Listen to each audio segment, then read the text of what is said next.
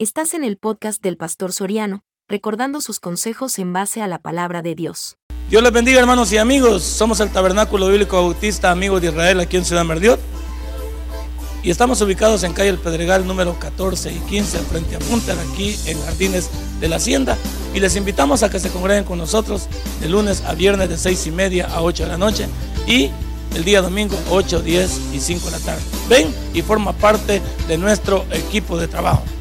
Esta es iglesia hasta que Cristo venga. ¡Te esperamos!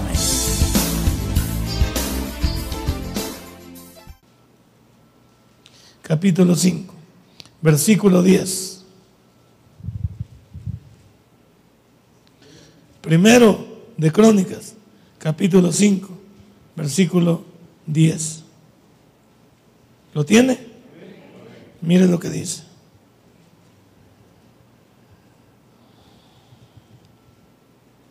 Y en los días de Saúl hicieron guerra contra los gadarenos, aga, agarenos, los cuales cayeron en su mano. Y ellos habitaron en sus tiendas en toda la región oriental de Galad. 19.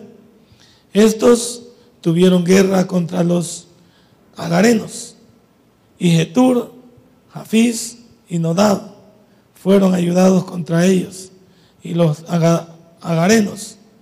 Y todos los que con ellos estaban se rindieron en sus manos porque clamaron a Dios en, en la guerra y, y les fue favorable porque esperaron en él. Y tomaron sus ganados circun 50 mil camellos 250 mil ovejas, 2 mil asnos, 100 mil personas. Padre y buen Dios, aquí hay un pueblo que decidió esperar en ti, decidió confiar, no se dio por vencido. Y esta noche yo también quiero mostrar que no nos debemos dar por vencido, que cada día debemos de luchar nuestras batallas, no importa cuáles sean, en el área de la salud, en el área de la economía, en el área de los hijos, en el área del matrimonio, en el área del trabajo, en el área del negocio, en el área de la profesión, en el área social de este país. Señor, muchas gracias porque tú tienes la última palabra. En el nombre de Cristo Jesús orado. Amén y amén. Comencemos pues. ¿Cuál es tu batalla hoy? ¿Cuál es tu guerra que estás librando? Eh, hace muy poco años se quitó ese término guerra espiritual, ¿se acuerda? Hay que pelearla. Guerra espiritual, hay que hacer. ¿Cuál es tu batalla en esta hora? Contra algo estás luchando. Contra algo te estás enfrentando.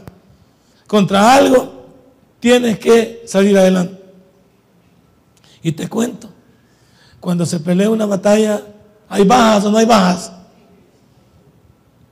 Hay bajas. Hay, ¿cómo se llama? Deserción en una, en una batalla. ¿Hay deserción en una batalla? Sí hay. Hay gente que no resiste, tira las armas, sale corriendo. ¿Qué otra cosa hay en una batalla? Hay ansiedad, hay miedo, no hay miedo. Me voy a morir, me van a matar. Tengo este y este problema. Que mira, si le está quitando está poniéndole. Entonces, ¿cuál es la batalla que está peleando? ¿Cuál es lo que se está enfrentando usted? ¿Con su matrimonio? ¿Que su, su esposa, su esposo está de rebelde? ¿No quieren nada con Dios? ¿No vemos que, que se nos unen tus hijos rebeldes? Que vamos, bueno, no lo, no lo voy a decir así. Acabo de hablar con una familia al extranjero. No le pongo nombre para que no, porque qué lempa para llevar pescado, ¿no es cierto? Y aquí dijeron, acabo de hablar con una persona. ¿Qué le pasa a la señora? ¿Que le pegaron o qué? Me asustó. ¿Qué le estaba diciendo? Ah, una familia en el extranjero.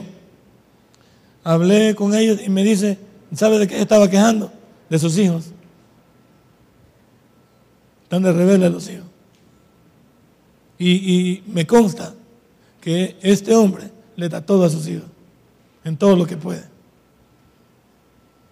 Me consta que, que él hace hasta lo último por su familia.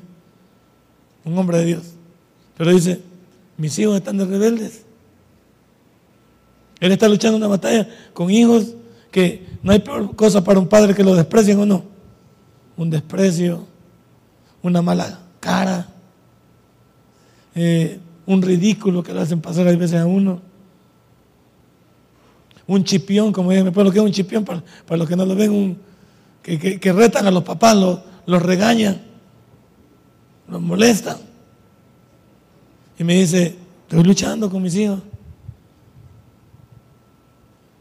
Posiblemente ahí está involucrada la esposa también, porque posiblemente ella tenga voz y voto en esto, para bien o para mal. Y eso perjudica el matrimonio. Sí, hay una batalla. La batalla económica, el dinero no alcanza.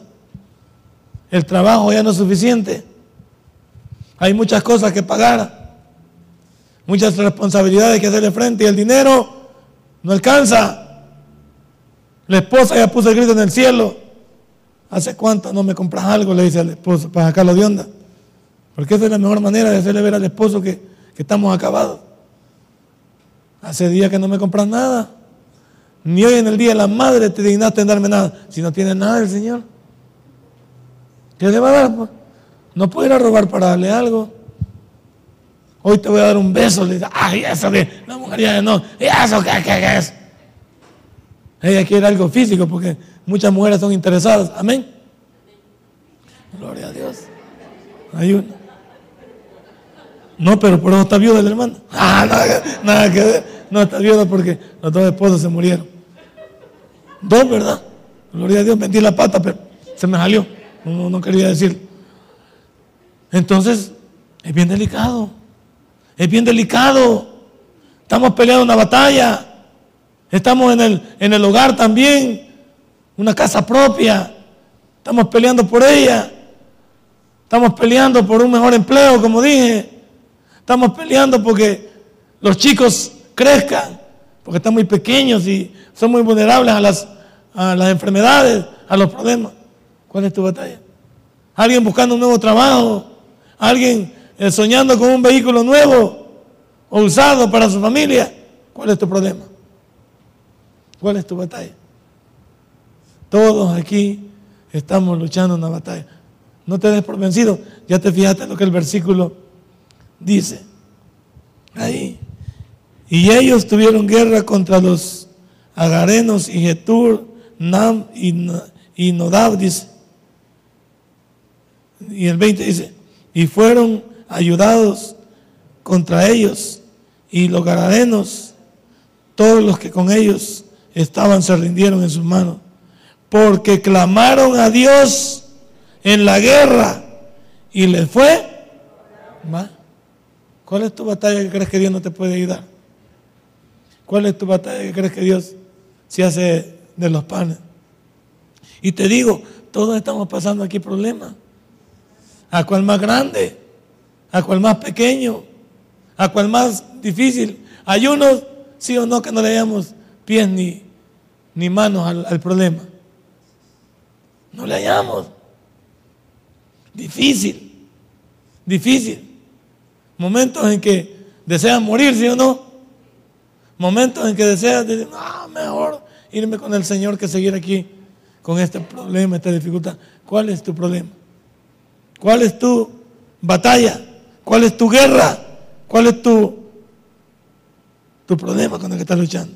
Número dos, si ya localizaste si ya focalizaste, si ya sabes contra qué estás luchando, me nació la siguiente pregunta.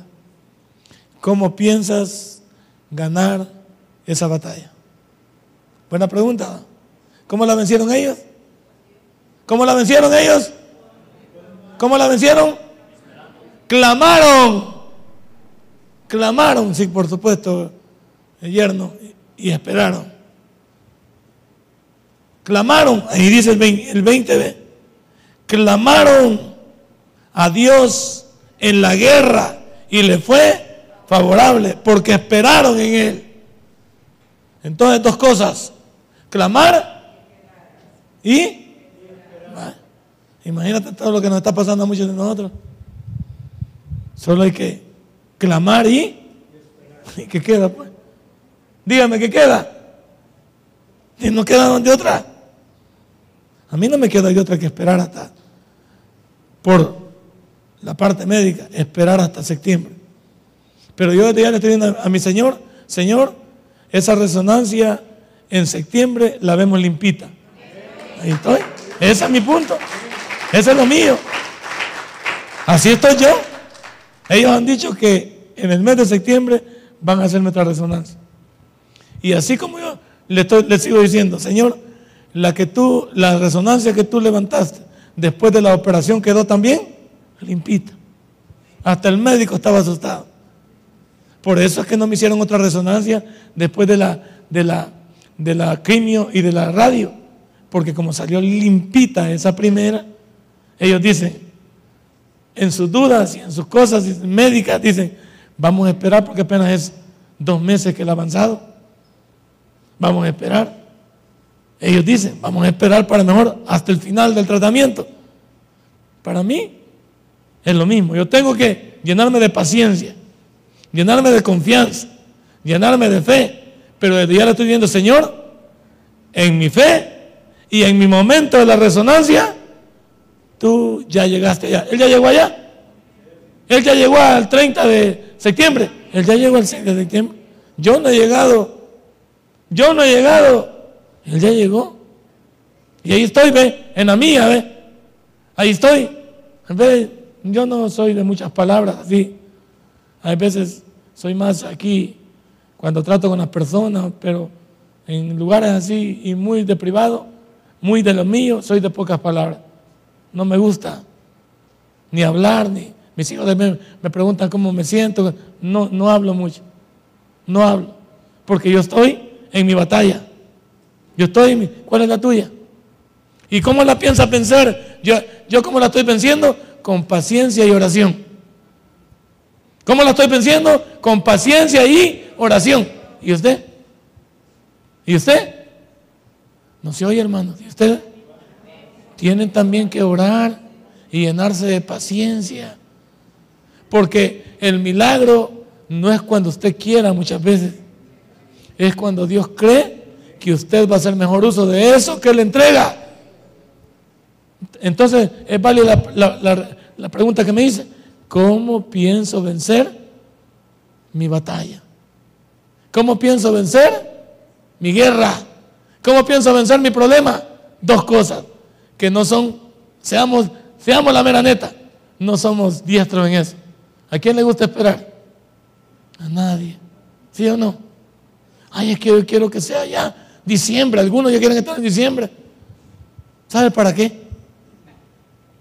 Ay, es que yo quiero que llegue ya el jueves. ¿Sabe para qué? Es lo que usted quiere. Pero Dios no está esperando. No, el creyente carece de dos cosas, paciencia y oración. ¿Cuánto tiempo oramos algunos? Nada. Pero queremos salir de la batalla. Queremos salir de la batalla, pero hasta aquí yo veo que se vienen a dormir. Yo pienso que algunos están orando, pero están dormidos. No le haga bulla ni al que está dormido para no despertar. Déjelo que descanse.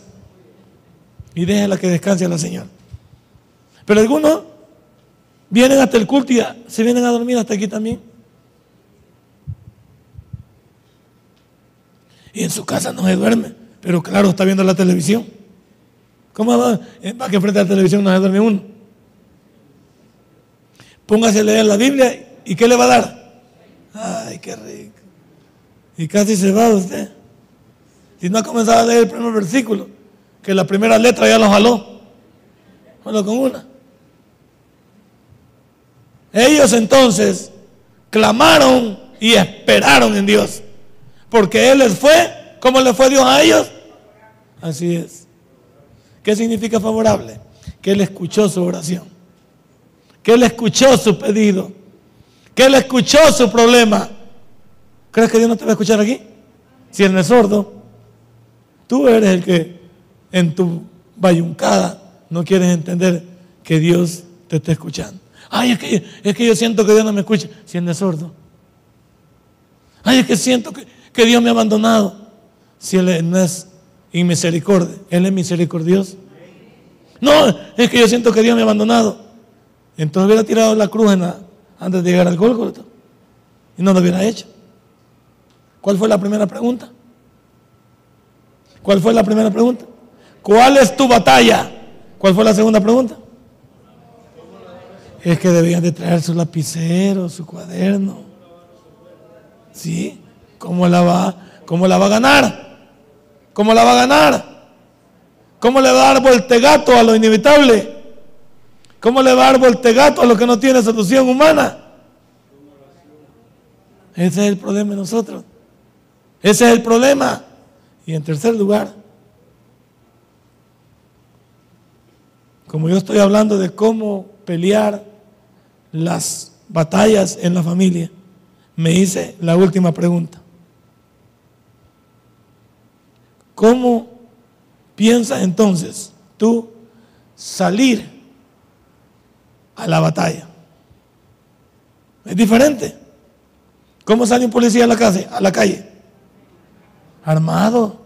Imagínate con un corta uñas en la calle, enseñándole a los pandilleros que andan bazucas y trabucos, G3 y todo, y sale el policía con, su corta uña uniformado pero con corta uña. Uniformado dice, aquí hay un espantapájaro, ¿eh? péguenle. ¿Cómo, ahora, cómo, ¿hasta cómo salen los policías a la calle? Hasta con chalecos antibalas. Ahora hasta usan ya casco de esos que los pueden ayudar por cualquier tiro que les puedan hacer. ¿Cómo salen ellos entonces? Salen armados. ¿Cómo, ¿Cómo mandamos a un ejército? Armado armado. Y antes en la guerra habían unos que usaban los escudos, otros que llevaban las lanzas, otros que llevaban los arcos, otros que llevaban las cosas para derribar la, la muralla. Todos tenían un papel o no. Todos tenían un propósito en la batalla, si no. Entonces, aquí, ¿a quién estamos viendo en la batalla al salir a la, a la calle a enfrentar? ¿A quién estamos viendo? Unos llevan escudo, unos llevan lanza, otros llevan espada, otros llevan... ¿De quién estamos hablando entonces? Sí, pero aquí de quién estamos hablando? De la familia. De la familia. ¿Usted tiene sus hijas, sus hijos no? ¿Tiene su señora? ¿Los ama o no los ama? Todos los días que sale, debe encomendar a esa mujer que sale a la calle. ¿Sus hijos salen a la calle? Salen a la calle. ¿Usted sale a la calle?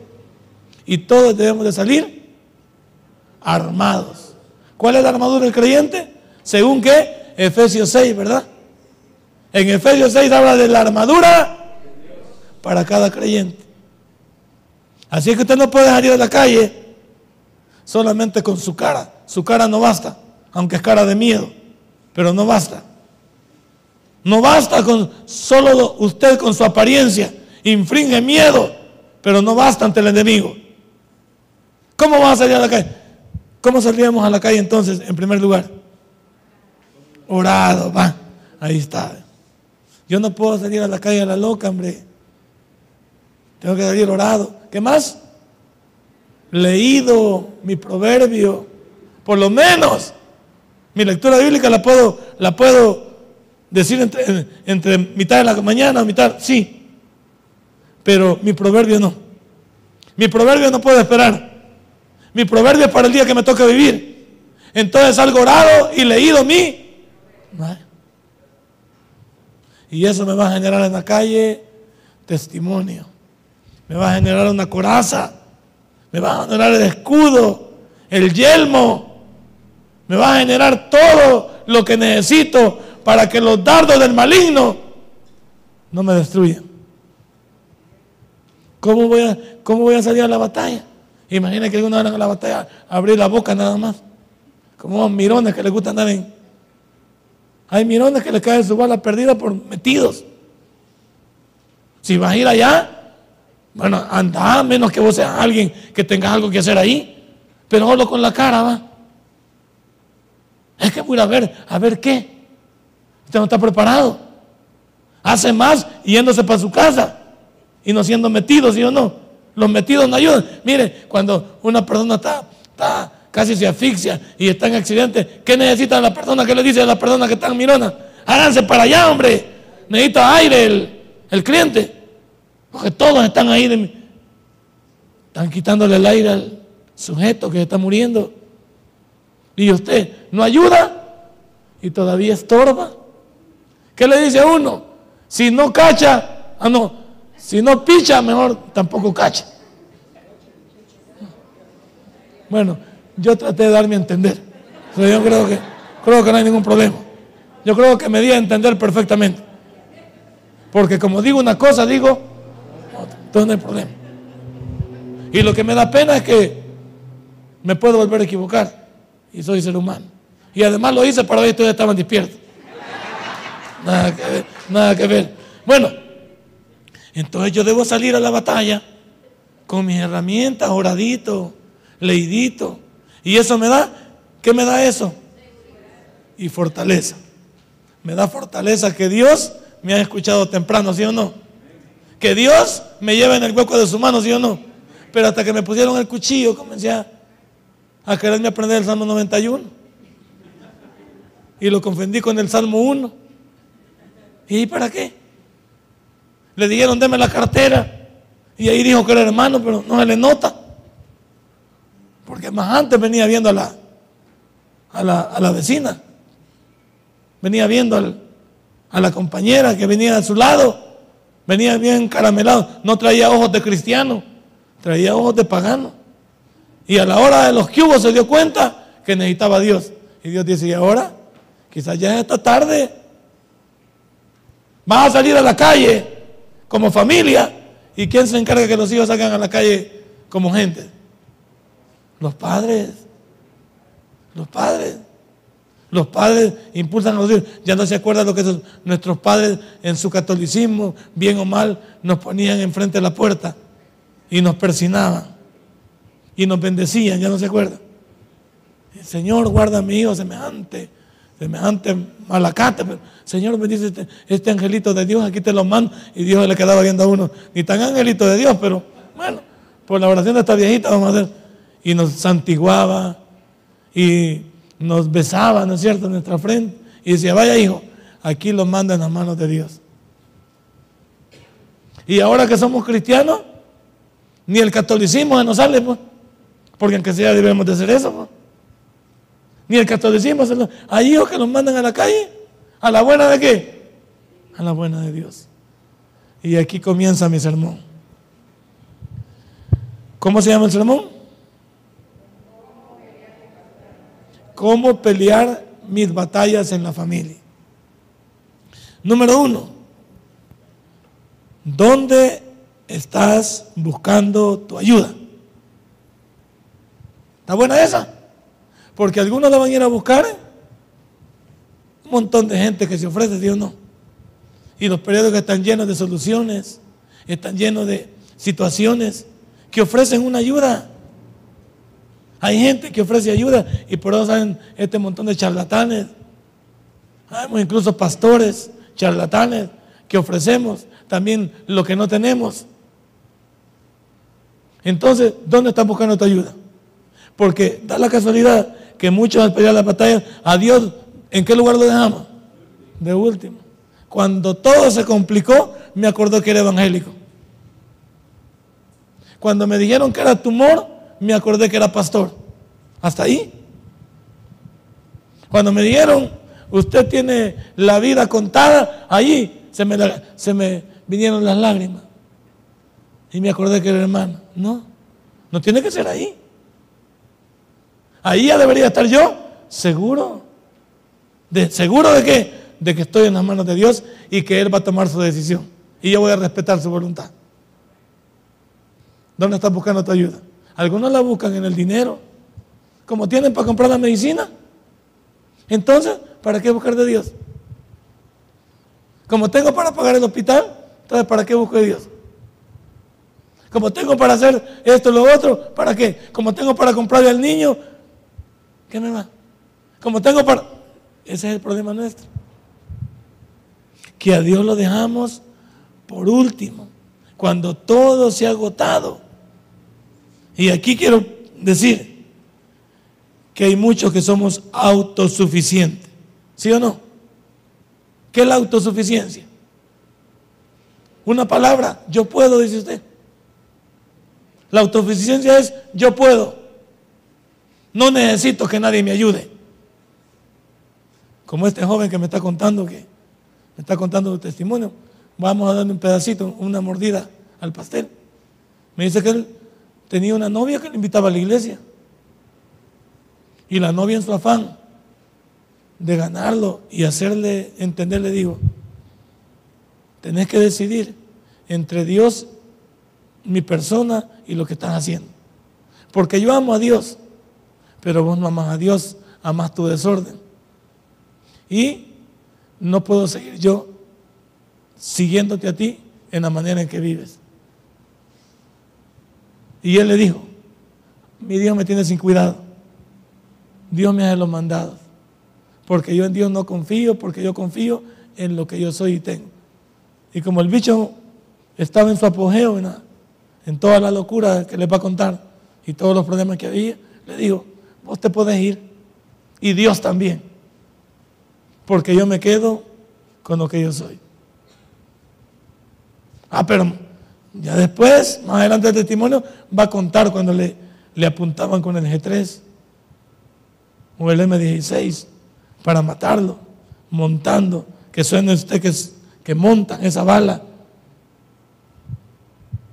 No digo, yo no necesito a Dios. Y vos y tu Dios te puedes ir por donde vinieron. Así somos algunos de nosotros.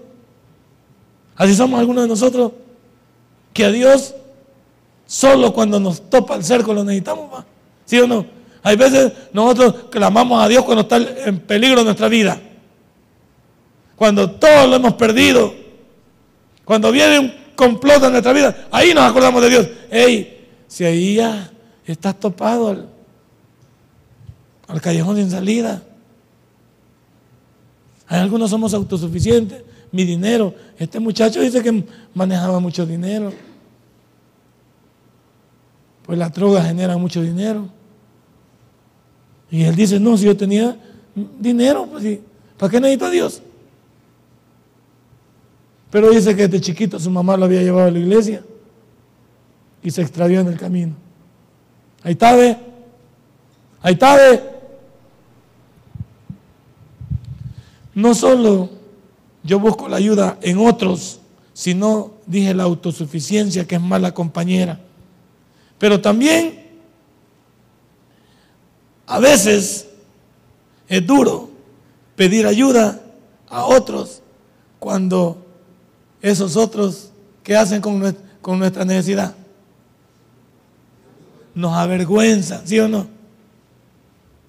¿A cuánta gente que hemos ido y le hemos buscado en la ayuda y nos da un sermón de los más peores? Está bueno que fueran nuestros padres, pero hay gente que hasta se aprovecha de nuestras necesidades. Yo te voy tanto, pero dame el televisor, pues. Yo te voy tanto, pero dame ese carro, pues. Yo te voy a dar tanto. Se aprovechan de nuestra. Y hay gente, las mujeres, díganme, hay veces las buscan por el lado sexual. Vaya, pues te voy tanto, pero ¿qué me vas a dar? Ese que me vas a dar, ya sabe usted qué es. En los trabajos, en los lugares. Nadie hace un favor de gratis y uno, la mayoría. Tiene que ser una gente de Dios para que haga un favor sin que se lo saque a uno o le tome ventaja. Y métanlo aquí, ve. Amigos, si son pocos. Y los familiares también son peligrosos, ¿o no? Familiares que son peligrosos. Entonces, ¿dónde está buscando su ayuda? Usted es un autosuficiente, mala, mala asesora. Y también, cuidado, porque a veces es duro pedir ayuda a otros cuando te van a tomar ventaja, te van a ridiculizar, te van a avergonzar, es decir, te van a hacer la vida de cuadritos. Y eso, sí o no, que hay veces uno cae en la vida en que hasta se paran en ti, pues. Hasta se paran en ti. Hasta te escupen la cara. Hasta te dicen lo que vamos. Y a veces ni siquiera te ayudan. Y tenés que escuchar esa, esa molestia. O, esa, o tenés que tragarte esas llamadas al, buzón que no te contestan ya porque ya saben de lo que te están necesitando. Ya no te contestan las llamadas, ¿A cuánto les han hecho eso? A mí me, ese volado lo tengo ya marcado yo. Esa gente que le llamas y te, te tira el buzón. O vas a la casa y nunca están y ahí está el carro. Está prendida la televisión, estaban viendo programas de adultos y, y no te quieren atender. Es que la gente, ¿somos crueles o no somos crueles? Todos somos crueles. Pero te digo, hace falta mucho cristianismo para ayudar. Y si tiene usted un amigo o una persona que es leal con usted, cuídelo, oye. Oye, cuídelo porque cuando lo necesite, ahí va a estar. Y a los que no sirven, a esos córralos de su vida. Porque cuando aparezca la bendición, ¿quiénes van a aparecer? Ellos van a aparecer. ¿Qué hubo? Esa gran casa. ¿Qué hubo? ¿Y qué te habías hecho vos? ¿Qué te habías ¿Cómo que qué te habías hecho? ¿Que no viste la gran madreada que me pegó el mundo? ¿Que no viste que te anduve pidiendo? Que hasta te llamé, desgraciado. No, hombre, si no me ha caído en ninguna de tus llamadas, te enseño mi teléfono. Ay. ¿Sí o no? Pero te veo bien recuperadito. Significa, a ver qué le podemos rascar a este hoy. A ver qué le podemos quitar. A ver qué le O no hay esa gente que va a regresar. Esa gente va a regresar. Y da risa porque, da risa porque le dicen un montón de cosas incoherentes a uno. Pero a la hora de los cubos no aparecieron. Usted tiene un, familiar, un amigo, una persona que es así como usted. Por favor, le voy un consejo. Cuídelo y ore por él para que Dios lo mantenga tal como está, porque ahí hay un beneficio. No porque usted lo busque, pero sabe que hay una persona que cuando usted la busque, ahí va, ahí va a estar. Si hay una persona que usted la puede buscar y no hay problema, no se le esconde. Pero hay un montón que desde que lo ven venir y como ya lo ven fregado, que dice, ahí viene aquel a molestar. Ahí viene ese a pedir. Y aburre. Alguien nos dice, ay, vos que ya aburrís. Anda a molestar a otro. Nosotros estamos aburridos de, de ayudarte. Un buen amigo nunca, nunca, nunca deja de ayudar, ¿verdad? Ni nunca reclama. Y hay, y hay pocos de esos. Si yo puedo, dentro de todos los pastores que conozco, yo lo puedo mencionarle unos tres o cuatro, pero por respeto no lo voy a hacer. Que usted cuando los necesita, ahí están.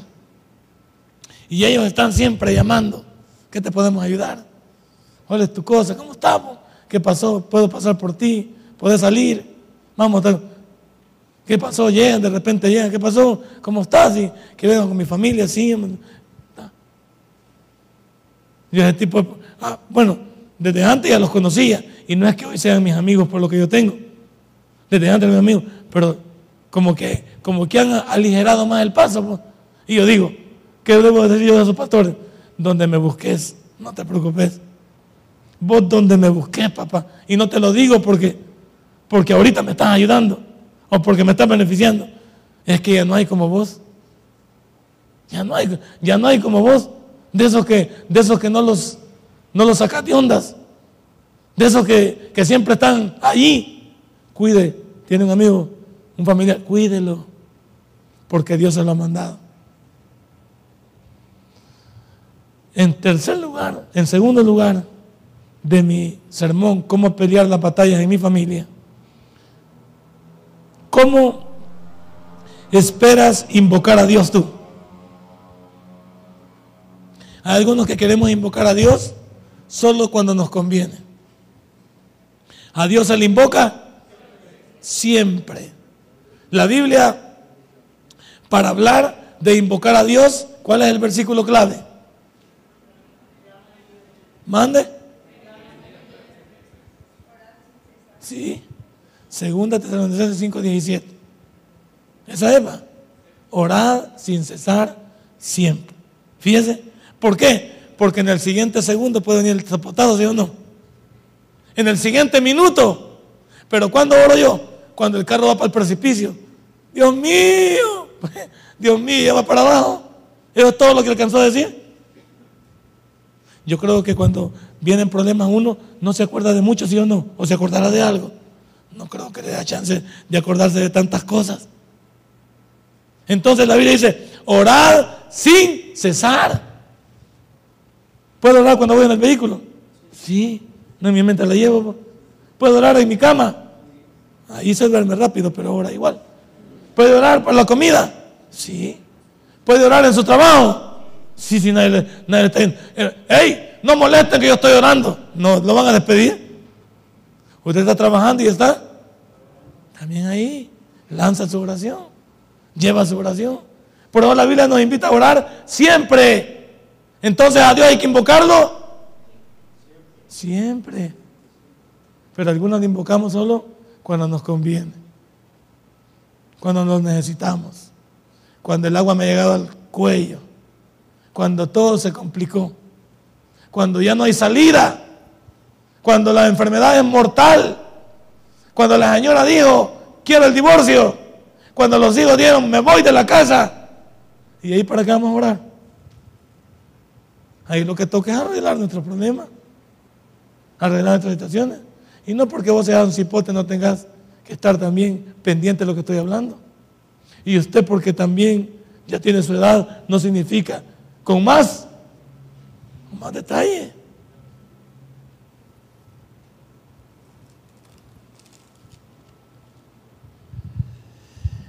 Entonces, hay que realmente cada uno de nosotros invocar a Dios siempre, antes que venga el día malo.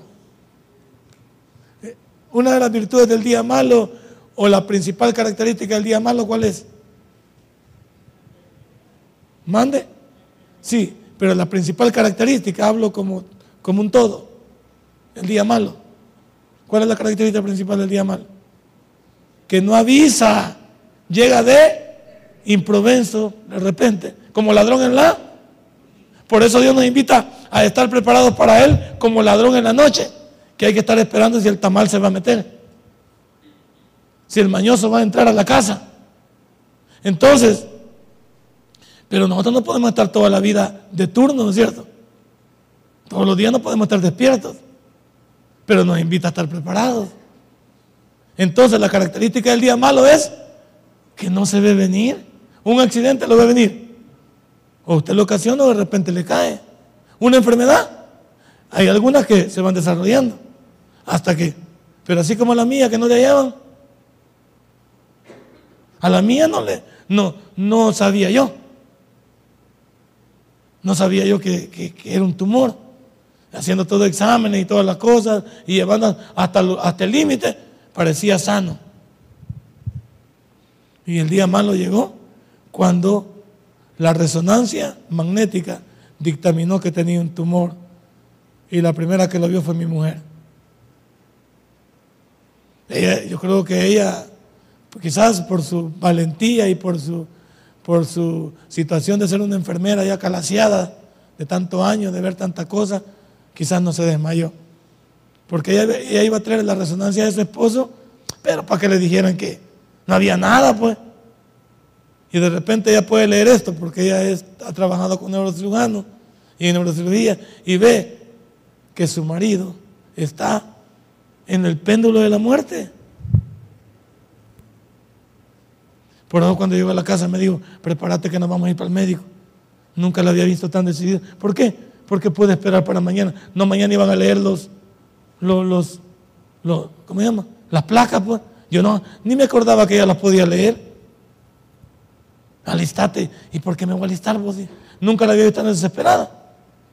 ¿Qué había visto ya? Ella había visto la realidad de un problema. Pero cuando se va a traer la resonancia, iba así ella. No. ¿Cuándo es que ella se vino abajo? Cuando vio y dijo, o sea, mi marido se va a morir porque es la palabra. mi esposo se va a morir. Y comenzaron a preparar toda la grulla para decirle que, que no fueran a decir nada ahorita porque era muy delicado el problema. Entonces el problema nos abarcó a todos de, de repente o no. De repente habló con Moisés, de repente con Stephanie, con Nancy, mi suegra, y así se fueron dando cuenta. Hasta el momento, ¿quién, quién iba a pensar el día martes que esto pasaba? Hasta yo, va. Día martes, nada. Por eso hay que saber a quién invocas, cómo sales a la batalla, contra qué te enfrentas y ser una persona preventiva en tu oración o no. Ya le habíamos dicho a Dios, Señor, pero no sabíamos que íbamos a, necesitar esa oración tan rápido. Tú vas a necesitar esa oración quizás hoy. Tú vas a necesitar la, la ayuda de Dios quizás hoy. Tú vas a necesitar a Dios hoy, tal vez no en ti, pero en personas que amas, en personas que quieres, en personas que tu cariño, tu amor son parte de la familia. ¿O cómo crees que se puso esta familia Soriano Sigüenza? Se puso mal, me imagino ellos.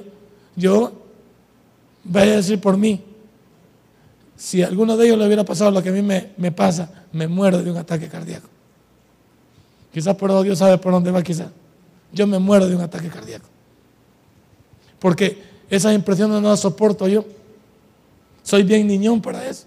Ver sufrir a las personas para mí no cabe.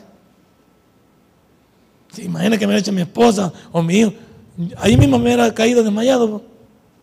Ahí mismo quizás me, o, me hubiera agarrado una loquera.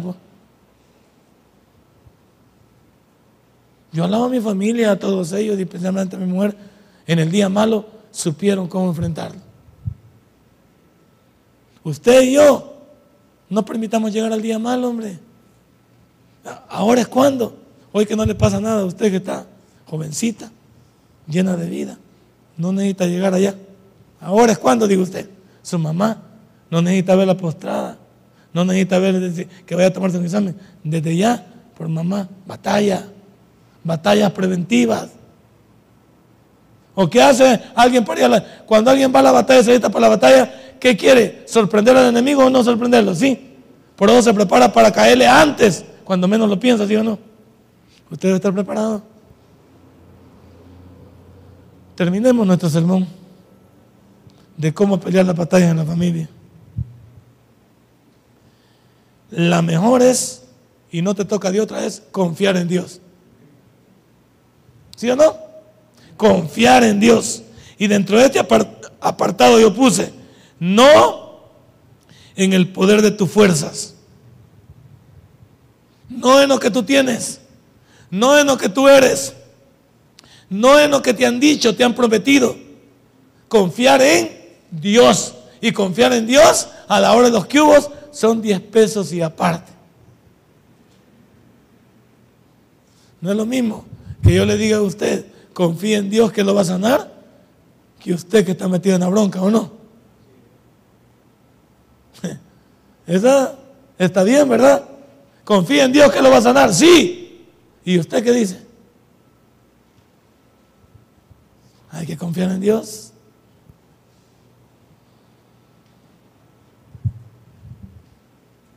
También, Él es todopoderoso, no le he dicho que es todopoderoso. Tranquilo, menos se ha movido. Tranquilo, hermanos. Tu batalla está segura. Cualquier lucha con que estemos lidiando hoy en día, Él quiere darnos la victoria. Cualquier problema con el que estés luchando, Él quiere sacarte adelante. Él quiere sacarnos adelante. ¿Qué tenemos de hacer? De la inicio del sermón, ¿qué debemos de hacer? Esperar y clamarle a Él. Clamar entonces y es esperar. Yo clamo ¿Y qué hago? Y espero. No es cuando usted quiere, es cuando Dios dice. Vaya.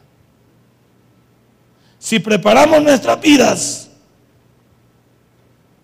bajo la lupa de Dios, ¿qué te aflige? Hermano, lleguemos a esto cuando estamos topados al cerco.